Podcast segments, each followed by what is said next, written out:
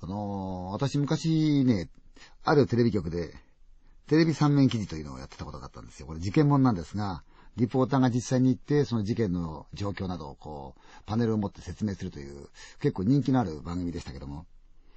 な時に、今その何県か定かじゃないんですがね、こう印象にすごく強いのが一つあったですね。これはあの、あるその地方なんですが、多少そのご夫婦なんですけどね、まだ若いんですけど、知恵の遅いご夫婦だったんですね。えー、で、こう、猫だとか犬だとか家の中で飼ってて、それで暮らしてたんですが、の時に、たまたまそのご夫婦を連れて、その旦那の方のお母さんがちょっと旅行行こうという話になって、家が開くってことになったんですね。そうしましたら、その部屋を貸してくれないかと。顔見知りの男がやってきたんですね。うん、何に使うんだというと、その街中でどうもその麻雀したいんだけど、音がうるさいんで、あんたのとこなら街から離れてるから、あまり隣近所を気にしないで遊べるんで貸してくれないかという話だったんで、うーん、どうせ使わないからいいよ、貸してあげたわけですよね。で、旅行に行っちゃった。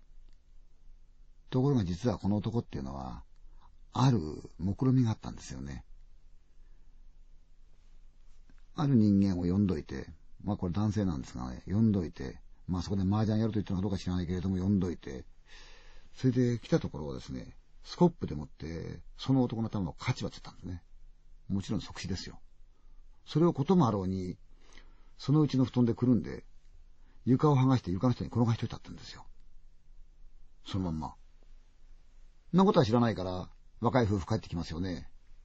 で、寝てたわけですよ、いつものように。ところがこの寝室の下に実はその死体があったんですね。と、ほとんどその、そのまま転がしてありますから、布団にくるんだ死体から畳までの距離、畳から布団でその二人の距離から考えると、高々の距離の下に死体があったんですね。それもずっと置かれてたんですね。普通だったらば、こう、匂いがしたりなんか状況でわかると思うんですが、そのご夫婦、わかんなかったんですね。まあ家で猫や犬を飼ってるせいもあるかもしれないけれども、割とそういう疎いご夫婦でいらっしゃったらしいんですよね。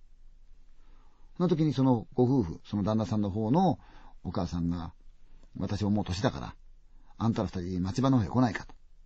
いうことになったんで、その二人はそのお母さんと一緒にこう暮らすんで、同居することになったんで、町場の方へ行ったわけですよね。で、空き家になっちゃうわけですよ。そうすると、町の商店の奥さんがやってきて、それ、実はうちの子供が受験勉強で、街中でうるさいから、そこ貸してくれないかって話になったんですよ。で、まあ、いいでしょうということで貸すことになったんですね。で、その、商人の奥さんが、少し手直ししたいからということで、大工さんを連れてやってきた。で、大工さんが、こっちの状況、あっちの状況を見てたら、スターン床が割れて落っこってたんです。痛い、痛い、痛い、痛い大丈夫ですか？って、駆け寄ってった奥さんが、うわー驚いた。割れた床に落っこってる、その大工さん。いたたたたたって言ってる大工さんの向こう側に、顔がニョキッと言ってたの。えらい騒ぎになった。死体が発見されちゃった。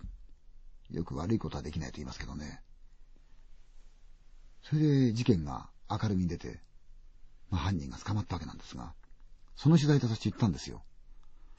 ところが、まあこれはあの、ケースにもよるんですが、警察の方がその事故現場、事件現場を教えてくれないんですね。そこの持ち主であるご夫婦が、多少知恵の方が遅いということがあったんで、表出せないわけですよ。で、教えてくれないんですね。で、しょうがないから私、地元のね、タクシーに乗って、ディレクターと二人で持って、運転手さんなら情報知ってると思って言ったら、運転手さんも、いや、そんなこと聞いたことあるけど、どこだかわからないんだって言うんですよ。で、闇雲に、多分こういう情景でこういうとこだからこんなとこじゃないかなってんで行ってみてくれませんか私はそこ初めて行ったとこなんですが、車走らせたんですね、ずーっと。走っててもなんかこう、まるで当てがないんですから。で、そのうちなんとなく、運転手さん、止めてもらえませんかって言ったんですよ。タクシーが止まって、ディレクターが私の方を見るから、いやいや、当てがあるわけじゃないんだけど、どっか適当に近所に聞いてみれば、誰かその話を知ってる人がいるかもしれないからね、言って、降りたんですよ。歩いてってみたんですが、よそのうち行って、キンコーンって鳴らしてもどうも留守らしいし、またまた待った人に聞いてもわからないっていうし、じゃあこの辺じゃないのかなと思いつつ、とっととっととっとと歩いたんですね。なぜ歩いたか自分でもわかんないでしょ。何しろとっととっと歩いたんですよ。遅れてディレクターがついてくるんですよ。で、タクシーの運転手さんも一緒に取材してるもんだから、なんとなくついてくるんですよ、後から。ほんで、私は本当に目的のないまんま、どこのうちで聞こうかな、どこのうちで聞こうかな、情報を得たいばっかりに、ただとっとっとっと、とっとっとっと歩いてた。このうちでも聞かない、あのうちでも聞かない。なんだか知らないけど、ずーっと歩いてた。向こうに山が見えて田んぼがあってですね、もう結構こう、木がいっぱい植わってるようなとこで、かなり自然がいっぱいあるとこなんですよね。で、住宅が並んでるんですよ。ヒュッと見たら、4軒同じ家が並んでるんですよね。1軒目も、2軒目も3軒目も引かないで、4軒目行くともう行き止まりなんですが、いや、これ聞いてみようかと思って、玄関の前に立って気がついたんですが、玄関が少し開いてるんですよ。あれーと思ってなんか覗いてみたら、白く塗ったスコップが1個置いてあったんですよ。すいません。ごめんください。すいません。ごめんください。返事がないんで、なぜか知らないけれども、私戸を開けちゃったんですね。カラカラカラカラカラって。すいませんって言いながら中を見た瞬間に、あ、これは空き家だなと思いましたね。中には何にも、靴もなければ何もない。埃っぽくなってて、畳が起こしてあるんですよ。大掃除みたいに。なんだろう、この人と思ったんですね。悪いとは知りつつも私そのまま上がっちゃったんですよ。靴のまんまね。それで、初めの部屋から、だんだんだんだん奥へ入ってったんですよ。奥まったその部屋のとこ行った瞬間に私は足元が滑ってね、スパーンと落っこっちゃったんですよ。あいたたたー後からディレクターが言ってたんですよね。稲さん稲さんいたたた、いってー落っこっちゃったあいやー、いってなーディレクターが、稲川さんってから、うん。私はその、床の下から上を見上げたちょうど天井を背景に、ディレクターが私の顔を覗いたんですよ。大丈夫ですか稲川さん？言った瞬間に彼の顔が一瞬、ファッ青ざめたんですよ。え？何？と思って、私立ち上がったんですよね。そこにまだ新しい白線が引いたんですよ。なんとなく人の形に。稲川さん、ここじゃないの？の場所に私落っこっちゃったんですよ。